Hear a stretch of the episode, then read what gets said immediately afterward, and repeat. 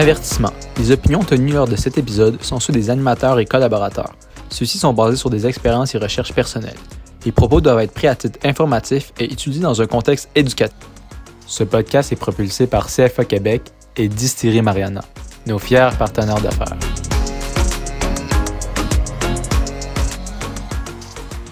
Bonjour à tous et à toutes et bienvenue dans cette nouvelle saison du podcast L'Alpha de la Finance. Aujourd'hui, nous recevons deux étudiants de l'Université Laval qui font partie de l'association étudiante de l'AEGU, Vincent et Derek. Les gars, merci d'être présents avec nous aujourd'hui.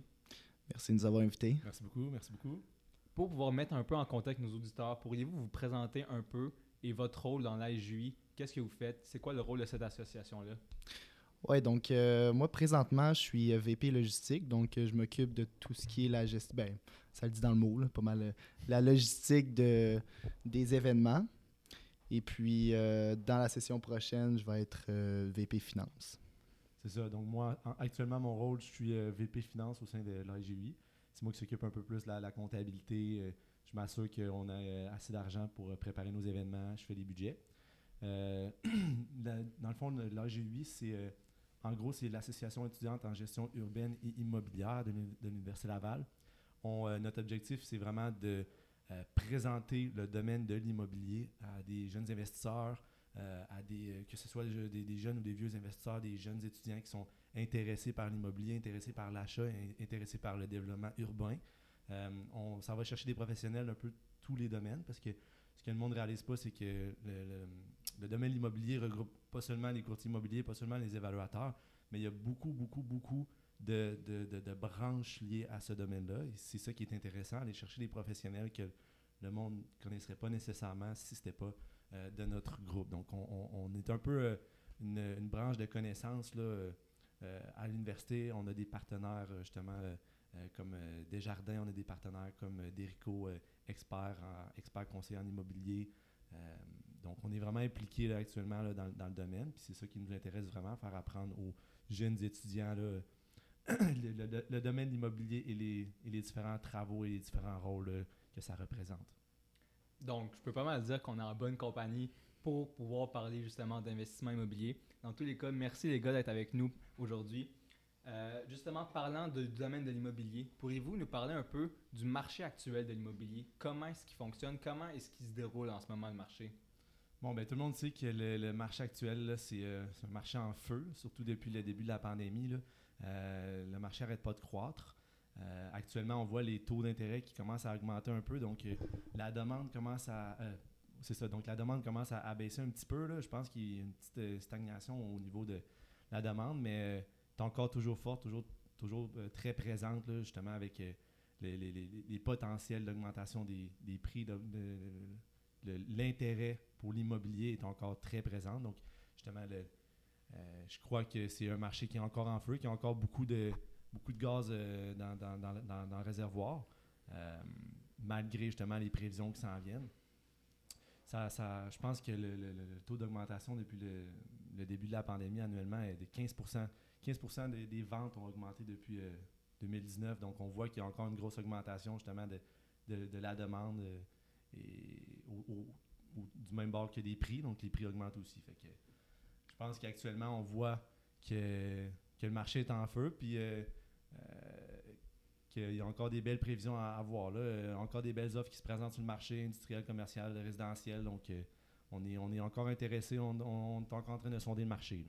Surtout que justement, dans les deux dernières, dans les deux dernières décennies, pardon, le domaine immobilier a toujours été populaire autant au niveau de la diversification que pour justement aller chercher des nouveaux actifs. Le domaine immobilier a toujours été dans les discussions.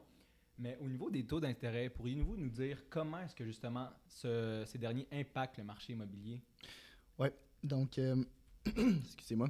Les taux d'intérêt présentement euh, sont à 0,25. En fait, le taux directeur est à 0,25. Euh, quand le taux directeur descend, ça fait en sorte que les taux d'intérêt descendent, sont corrélés positivement ensemble. Donc, euh, c'est sûr que ça encourage les investisseurs puis les, propriétaires de maisons, euh, d'immeubles, peu importe, à euh, justement faire des achats dans, l'immobilier.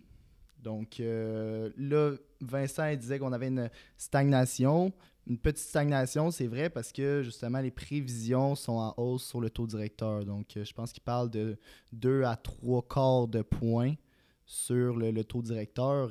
Donc, euh, si. Dans la prochaine année, ça. Oui, c'est ça, dans la prochaine année. Donc, euh, si ça monte, bien évidemment, les, taux d'intérêt vont devoir monter. donc, c'est là que ça serait peut-être moins intéressant du côté des investissements immobiliers. C'est ça qui est, intéressant avec le taux d'intérêt, à quel point ça affecte fortement euh, l'immobilier. On voit que euh, une, des, principales raisons pourquoi euh, le marché d'immobilier a tellement augmenté dans la dernière année est à cause que les taux d'intérêt étaient bas.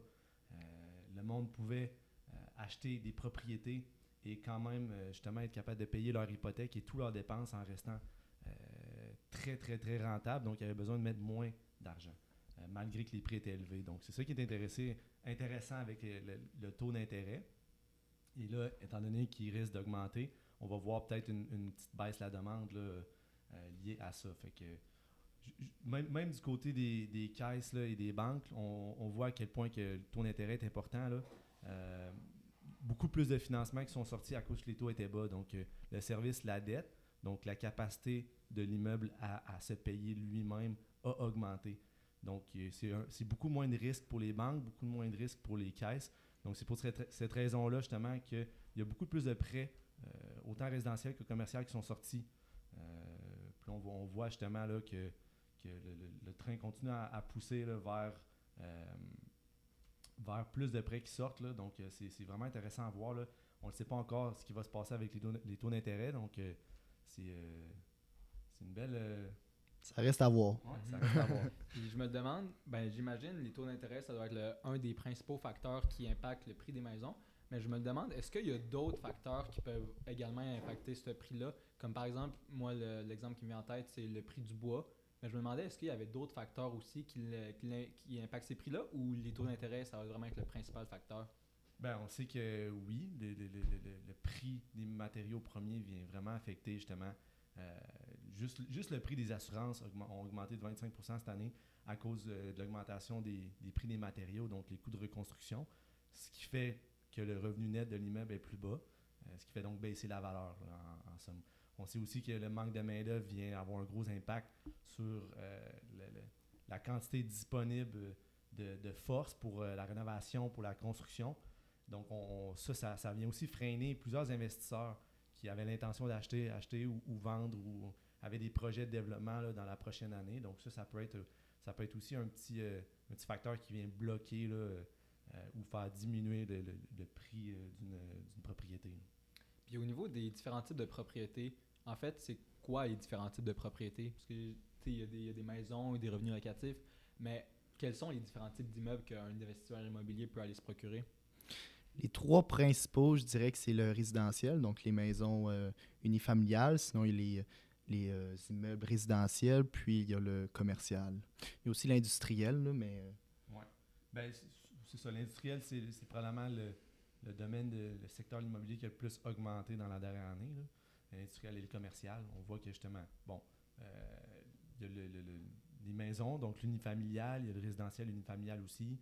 Il y a le semi-commercial, donc un immeuble qui a un commerce au rez-de-chaussée euh, et des logements euh, dans, euh, dans, les, dans les étages en haut. Et il y a les étages purement, les, immeubles pardon, purement commerciaux et les immeubles purement, purement industriels. on, voit que les conditions là, pour, pour les, conditions relatives aux, prêts relatifs à la demande et à l'offre pour ces types de, propriétés immobilières-là changent beaucoup. Donc, c'est pour ça qu'il y a justement des petites euh, des, différences quant au taux d'intérêt, quant aux, besoins de mise de fonds, euh, donc, euh, et justement à la main-d'œuvre aussi, on sait que c'est important. Donc, c'est pas mal les, gros domaines présentement dans, l'immobilier. Justement, tu viens de mentionner rapidement la mise de fonds, mais pourriez-vous nous expliquer un peu comment ça se déroule l'acquisition d'un immeuble? Oui. Donc, c'est pas aussi compliqué qu'on le pense faut que tu sois, bien encadré. Donc, je te dirais que la première étape d'acheter un immeuble, c'est euh, la prospection. Donc, c'est très important de bien connaître son marché, de bien sonder les immeubles, de connaître, euh, connaître tes propres besoins, savoir c'est quoi que tu veux gérer, savoir c'est quoi que tu veux faire. Si euh, toi, tu aimes mieux justement avoir la paix, pas devoir gérer locataire. Donc, euh, ça, c'est sûr que tu vas préférer un immeuble qui est plus neuf. Si ça ne te dérange pas de, de, de, de, de- faire ce qu'on appelle du sweat equity, donc travailler toi-même et, développer ton parc, euh, ça, ça c'est, c'est un autre, un autre, euh, un, un- autre place que tu peux, tu, peux, tu peux découvrir. Donc, c'est vraiment important de, de savoir quoi tu, veux, quoi tu veux avoir. Donc, la première étape, c'est de sonder, trouver ton, ta petite niche. Ensuite, euh, tu peux soit appeler directement les propriétaires via le registre foncier et toi-même faire ta prospection, donc les appeler, voir s'il y a des intérêts à vendre ou à acheter et euh, justement procéder ensuite. Ou tu peux faire affaire avec un courtier, ce qui est souvent l'option choisie. Donc, euh, le courtier, lui, il va euh, te présenter des propriétés, il va te mettre en contact avec des propriétaires actuels qui sont euh, qui veulent vendre. Et il y a aussi Centris et du proprio, évidemment, qui est quand même facilement accessible pour, euh, pour la plupart de la population. Quelques recherches, tu es capable de trouver pas mal ce que tu veux. Donc, la première étape, c'est justement, tu trouves euh, tes besoins. Deuxième étape, tu te mets en contact avec le propriétaire ou avec euh, les propriétés que tu désires acheter. Troisième étape, tu rédiges une offre d'achat. Donc, dans l'offre d'achat, c'est très important de marquer toutes les conditions. Donc, premièrement, si tu as besoin d'avoir un solde de prix de vente, faut que tu marques dans l'offre d'achat. Il faut que tu faut que tu inscrives tes conditions donc de vérification diligente, ton prix, la date de prise de possession. Ça, c'est- toutes des choses qui étaient inscrites au début euh, pour être sûr de respecter les conditions rendues à l'offre, euh, à, la- à- à- à l'acte de vente. Donc, euh, tu rédiges une offre d'achat. Si la personne accepte l'offre d'achat, la première étape est d'aller évaluer l'immeuble, aller inspecter l'immeuble. Moi, je, moi, je conseille très fortement de, de- faire venir des compagnies d'inspection, justement, euh, d'inspection en, en- en- immeuble, résidentiel et commercial. Ils, évaluent la structure, ils évaluent la toiture, ils évaluent la plomberie, l'électricité, et ils s'assurent que ton immeuble est à norme, ils s'assurent que euh, tout ce qui a été présenté dans la déclaration du vendeur est, euh, est véridique. Donc, ça, c'est l'étape la plus importante, le faire ta vérification diligente. Donc, suite à l'offre d'achat acceptée, euh, tu vas, d- durant tes démarches, il faut que tu contactes ta caisse ou ta banque, qui eux autres vont te préparer une offre de financement. Donc, euh, tu vas tout envoyer les documents des revenus, euh, les baux, les études environnementales, ta preuve d'assurance à, ta, à ton institution financière, qui eux autres vont faire l'analyse justement et vont te proposer une offre de financement. Donc, disons, euh, tu t'achètes une propriété à 400 000. euh, ils vont dire, bon, ben, c'est du résidentiel, il faut que tu mettes 25% de mise de fonds. Donc, ils vont te financer 300 000 Ils vont te proposer un taux d'intérêt qui va être compétitif. Là. Souvent, c'est très compétitif entre les caisses et les banques. Donc, ils vont te présenter un taux d'intérêt. Si tout va bien, si eux autres sont prêts à te financer, tu vas de l'avant, tu signes, euh, l'acte hypothécaire avec eux autres. Et euh, finalement, c'est- directement prendre un rendez-vous chez le notaire, signer, puis transfert de clé. Donc, dès que tu fais le transfert de clé, c'est ton immeuble, c'est ton actif, puis euh, tu peux le gérer comme tu veux. là. Donc, euh, c'est c'est un processus qui dure environ, là, maintenant, le, juste maintenant, le financement, c'est environ 3 à 4 mois là, euh, dans, le, dans le conventionnel.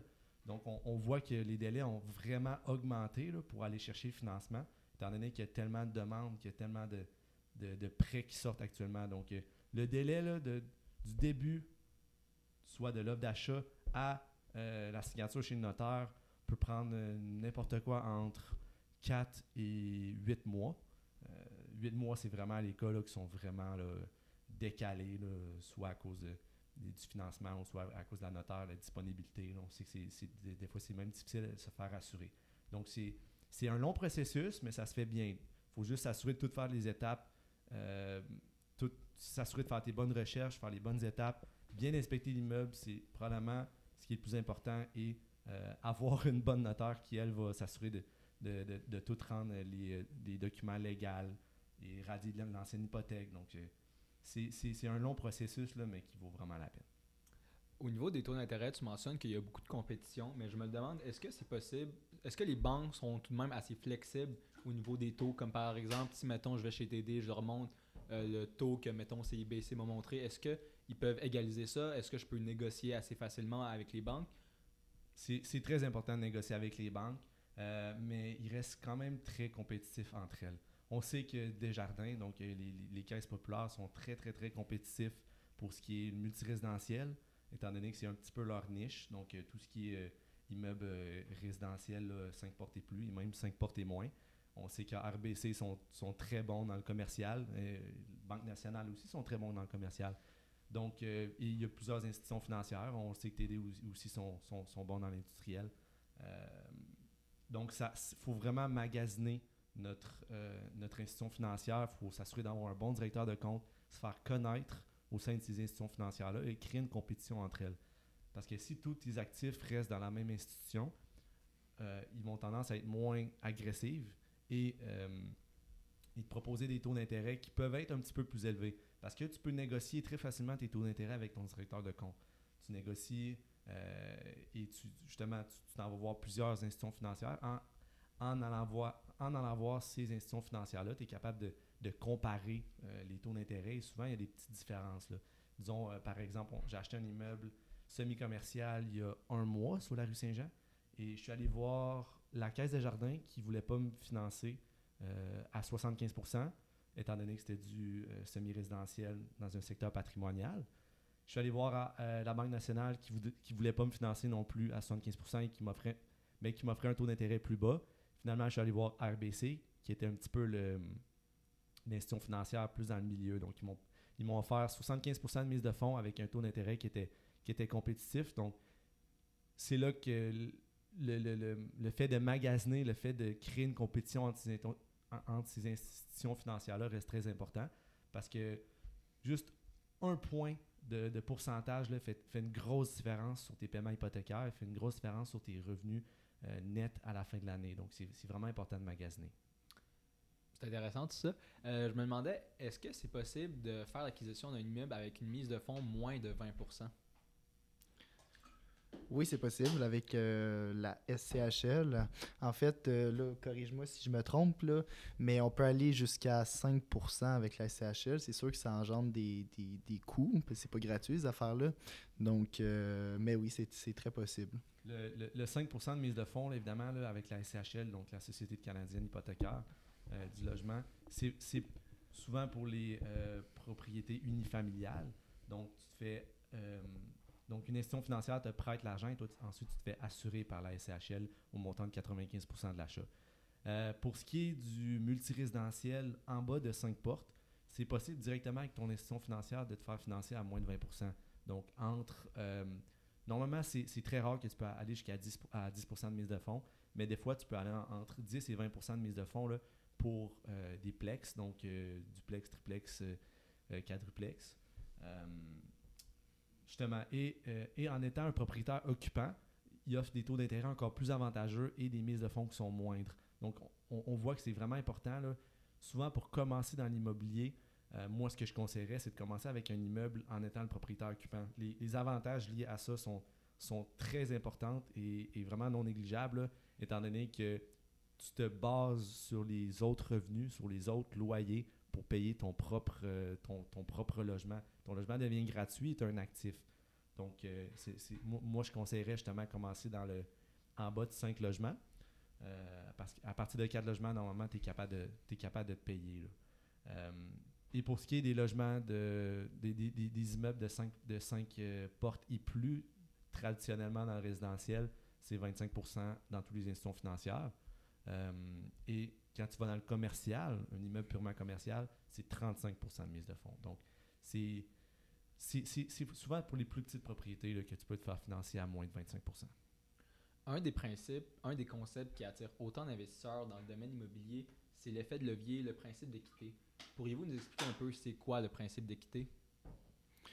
Oui, donc euh, l'effet de levier, ben, le principe d'équité, en fait, euh, ben, je vais commencer avec l'effet de levier. Ah, là.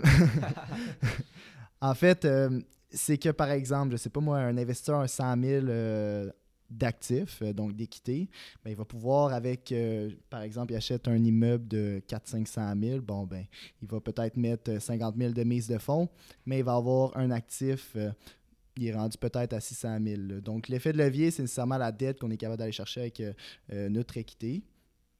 Puis, c'est vraiment intéressant parce que normalement, si par exemple on fait du 5% annuellement, bon, ben 5% avec 100 000, c'est euh, c'est 5 000.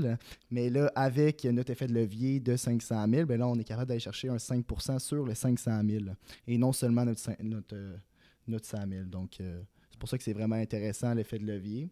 Par contre, c'est sûr que l'effet de levier, ça, ça amène du risque. Donc, euh, c'est surtout, pour un, premier immeuble, oui, il y a du risque, mais il y en a beaucoup moins que quelqu'un qui en achète plusieurs parce que là, ben, écoute, on a beaucoup plus de dettes. Donc, On, sait qu'à partir de 7 portes, donc 7 logements, tu es capable de, créer un plus grand parc immobilier euh, sans, mettre d'effort. Donc, l'effet de levier travaille pour toi. Euh, la dette travaille pour toi. La dette, c'est l'outil le plus important qui est, euh, pratiqué et utilisé dans l'immobilier, euh, étant donné que la dette travaille pour toi, est capable d'aller chercher plus de propriétaires, de, plus de propriétés, est capable d'agrandir ton actif. Il faut juste que tu saches comment bien la, la, manier euh, et et t'assurer justement de pas trop non plus euh, te fier sur, ce, sur ce- ce- ce- ce- cet outil-là parce que ça peut être, euh, ça peut être très cont- contradictoire, ça peut être un, un- couteau à deux lames. Ça peut venir te chercher euh, si t'es si t'es trop euh, financé, mais ce qui est important à comprendre justement avec, euh, avec l'effet de levier, c'est que tu es capable d'agrandir ton parc naturellement, euh, aller chercher plus de propriétés avec ta dette actuelle. Donc, euh, euh, je vais prendre un exemple. Un investisseur achète un immeuble de 5, 5 unités pour euh, 500 000 Le- le- le- La personne a mis 125 000 de mise de fonds. Après 5 ans, et, tous ces paiements d'hypothèque qui sont passés, donc ces paiements mensuels, l'investisseur a réussi à capitaliser euh, 100 000 Donc, il, est- allé récupérer 100 000 euh, sur son immeuble après 5 ans en faisant des paiements mensuels sur son hypothèque. Après 5 ans, l'investisseur retourne à, son institution financière. Il dit Bon, il dit Je veux remonter le prêt au, montant initial ou même plus en faisant une nouvelle évaluation. Donc, l'investisseur est capable de retirer tout l'argent qu'il a mis en 5 ans, donc son 125 000 et utiliser ce 125 000 pour acheter une nouvelle propriété sans même devoir faire de rénovation. L'investisseur peut prendre cet argent-là et l'utiliser à sa guise. Il peut le mettre dans ses poches ou il peut la faire travailler pour lui et faire agrandir son parc. Donc, c'est ça qui est important à comprendre avec, avec euh, le, le- le- le- le- le principe de levier. C'est que le temps et l'argent travaillent pour toi. On parle de risque, là, mais pourriez-vous un peu nous décrire les avantages que l'immobilier peut procurer à un investisseur? Ouais. Mais moi, je dirais le premier. Moi, je suis euh, investi. Ben, la plupart de mon actif est dans, dans la bourse. Puis ce qui, est, ce qui est intéressant avec l'immobilier, c'est que ça te permet de diversifier ton portefeuille énormément parce que, euh, justement, ben, on sait que les actifs, c'est beaucoup plus risqué que l'immobilier, du fait que l'immobilier, c'est un besoin essentiel. Donc, euh, peu importe, tu sais, comme là, on vit le COVID, il y a certains magasins qui ferment, ben ces magasins-là, ils n'ont plus de revenus, ils ont des gros coûts et plus de revenus. Donc, évidemment que l'action et les actions vont descendre conséquemment. Par contre, les immeubles, ce qui est vraiment intéressant, c'est que, comme j'ai dit, c'est un besoin essentiel. Donc, peu importe si les restos ferment, euh, euh, bon, ben, les magasins ferment, euh, le monde va quand même devoir Se loger. se loger. C'est ça, exactement. Donc, c'est pour ça que c'est bien pour la diversification. Donc, tu as toujours un revenu qui rentre à la fin du mois. Tant que les actions, des fois, tu sais, on l'a vécu, là, il y a peut-être six mois, là, il y a une baisse de 40% ben, ça peut faire mal à un portefeuille. Avant de compléter le podcast, euh, Vincent, tu pourrais-tu nous parler un peu plus de ton expérience? Parce que pour euh, ceux qui ne le savaient pas, Vincent était propriétaire d'un immeuble et euh, je pense que c'est tout récent que tu as fait l'acquisition de cet immeuble-là. Oui, j'ai fait l'acquisition d'un immeuble là, il y a un mois. Ouais, Euh, et justement, tantôt dans l'épisode, tu nous parlais un peu des étapes euh, pour justement faire l'acquisition d'un immeuble, mais est-ce qu'il y a certains défis par lesquels tu as dû passer ou encore euh, certaines étapes qui étaient beaucoup plus longues que prévu puis que tu t'y attendais pas? Pourrais-tu nous parler un peu plus en détail de ton expérience? Oui, oui. Donc, euh, en somme, ça, va, ça, ça, ça, a généralement bien été. Depuis le dernier 12 mois, on a fait l'acquisition de neuf propriétés en basse-ville de Québec et dans le centre-ville. Euh, neuf immeubles résidentiels et euh, semi-commercial. Donc, la, dernière immeuble que j'ai acheté, c'est probablement elle qui était le, le plus difficile et le plus long. là. Ça a pris, en tout le processus, a pris sept mois. Euh, donc, on a trouvé l'immeuble via notre courtier. Notre courtier il vient à chaque semaine, il nous présente des immeubles, il nous présente des deals qui ne sont pas encore sur le marché. Donc, c'est aussi un avantage de travailler avec le courtier. Lui, il va te présenter des immeubles qui ne sont pas, qui sont pas euh, accessibles sur Centris ou sur du proprio. Bref, euh, le courtier nous a présenté l'immeuble. On était très intéressés, donc on a tout de suite fait un offre d'achat sur l'immeuble. Euh, je pense que l'immeuble était affiché à 900 000. On a fait un offre d'achat à 800 000, donc 100 000 de moins. on, s'est présenté avec le courtier. Donc, on, a présenté une offre d'achat à, 100 000 de moins. Il y a une contre-offre à 850 000 et on a fait une autre contre-offre. On l'a acheté finalement à 835 000. Donc, on est allé chercher justement là, 65 euh, 000 euh, sur, le, sur, le prix, euh, sur, le, sur le prix original. Suite à l'acceptation de l'offre d'achat, on est allé la visiter. On a fait venir notre, équipe d'entrepreneurs qui venait inspecter les fondations, sont venus inspecter le, système électrique, le système de plomberie. Et tout était super beau, tout était vraiment à, norme. C'est un immeuble patrimonial, donc souvent, c'est des immeubles qui ont au-dessus de 100 ans. Donc, c'est là vient vraiment l'importance de bien visiter l'immeuble, bien faire sa vérification, parce que euh, les, dépenses d'entretien, ça arrive très vite et ça vient manger dans ton revenu net. Donc, on a fait notre inspection, on a vu que tout était beau, on a inspecté chaque unité pour voir, on a parlé au locataire.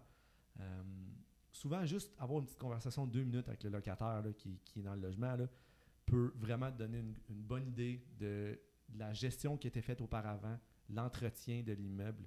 Si le locataire, il, vient dire, il dit, euh, bon, euh, il n'y a jamais eu de gestion, personne n'est venu réparer mon évier, euh, j'ai pas de service, là, on est capable de voir justement que les locataires sont mécontents. ils vont avoir un gros taux de, renouvellement. Donc, les locataires vont vouloir partir.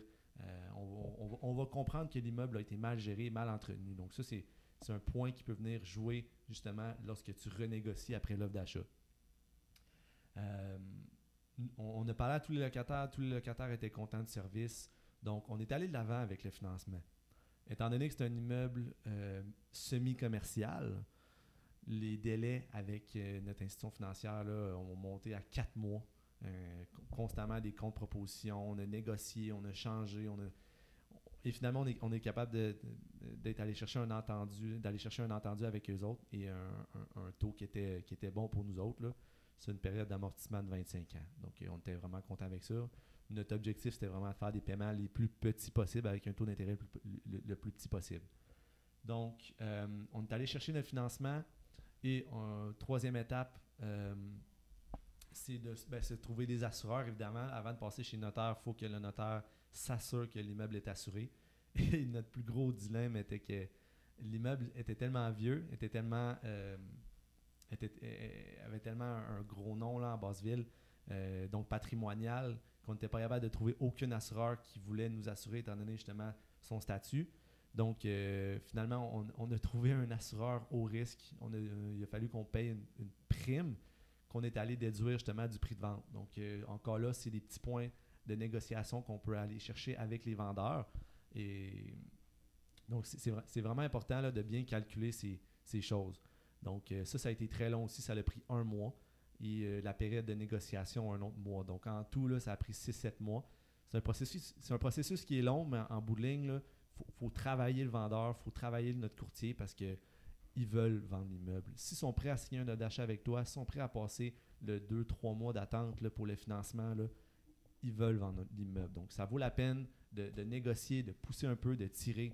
Je parle pas des têteux et des, des quêtés 100$, mais d'aller chercher le plus possible pour que ce soit avantageux pour toi. Parce que l'argent que tu fais sur un immeuble, ce n'est pas juste le rendement annuel des loyers, c'est la plupart de l'argent, tu l'as fait à l'achat. Donc, ton immeuble, s'apprécie. Et si tu es capable de, l'acheter à bas prix et la revendre à haut prix, tu fais un gros, gros pourcentage de rendement là-dessus. C'est très important et le monde l'oublie. Donc, ça, c'est une grosse partie aussi de, du processus d'achat. C'est d'essayer de négocier le plus possible et de trouver des bons deals. Ben, c'est vraiment intéressant à écouter. Merci de ton partage. Euh, j'y pense, là. Mais avant de clôturer cet épisode-là, euh, connaissez-vous le rendement historique de l'immobilier? Euh, immobilier, ben, moi je dirais résidentiel, en fait, ça je le connais. Depuis, je pense c'était 1986 jusqu'à 2015, avec les, les taux d'hypothèque, il y avait un rendement de ben, en fait 2,05. ok? Ça veut dire que ça, ta maison a valé nécessairement deux fois plus cher de ce qu'elle valait en 1986. Aujourd'hui, Bon. ça? Euh, En 2015, En donc 2015, pas aujourd'hui. Aujourd'hui, je le compte. Moi, j'ai pris les, les- les références de 2015 parce que les prix ont tellement augmenté en 2021. Ça fait en sorte que c'est pas vraiment représentatif. C'est plus représentatif. Ça l'était, mais depuis 2020, les prix ont tellement augmenté, c'est exponentiel. Exact. Je vais te couper. Ouais, ouais, pas de trouble.